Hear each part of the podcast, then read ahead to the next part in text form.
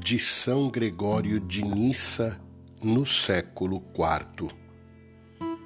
Onde apacentas, ó bom pastor, que carregas nos ombros todo o rebanho?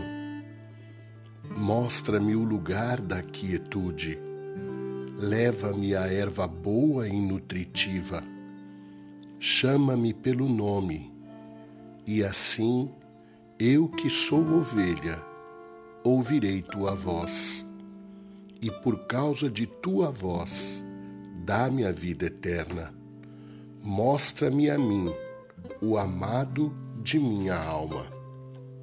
Mostra-me, pois, como repousar e ser apacentada e qual é o caminho para a quietude.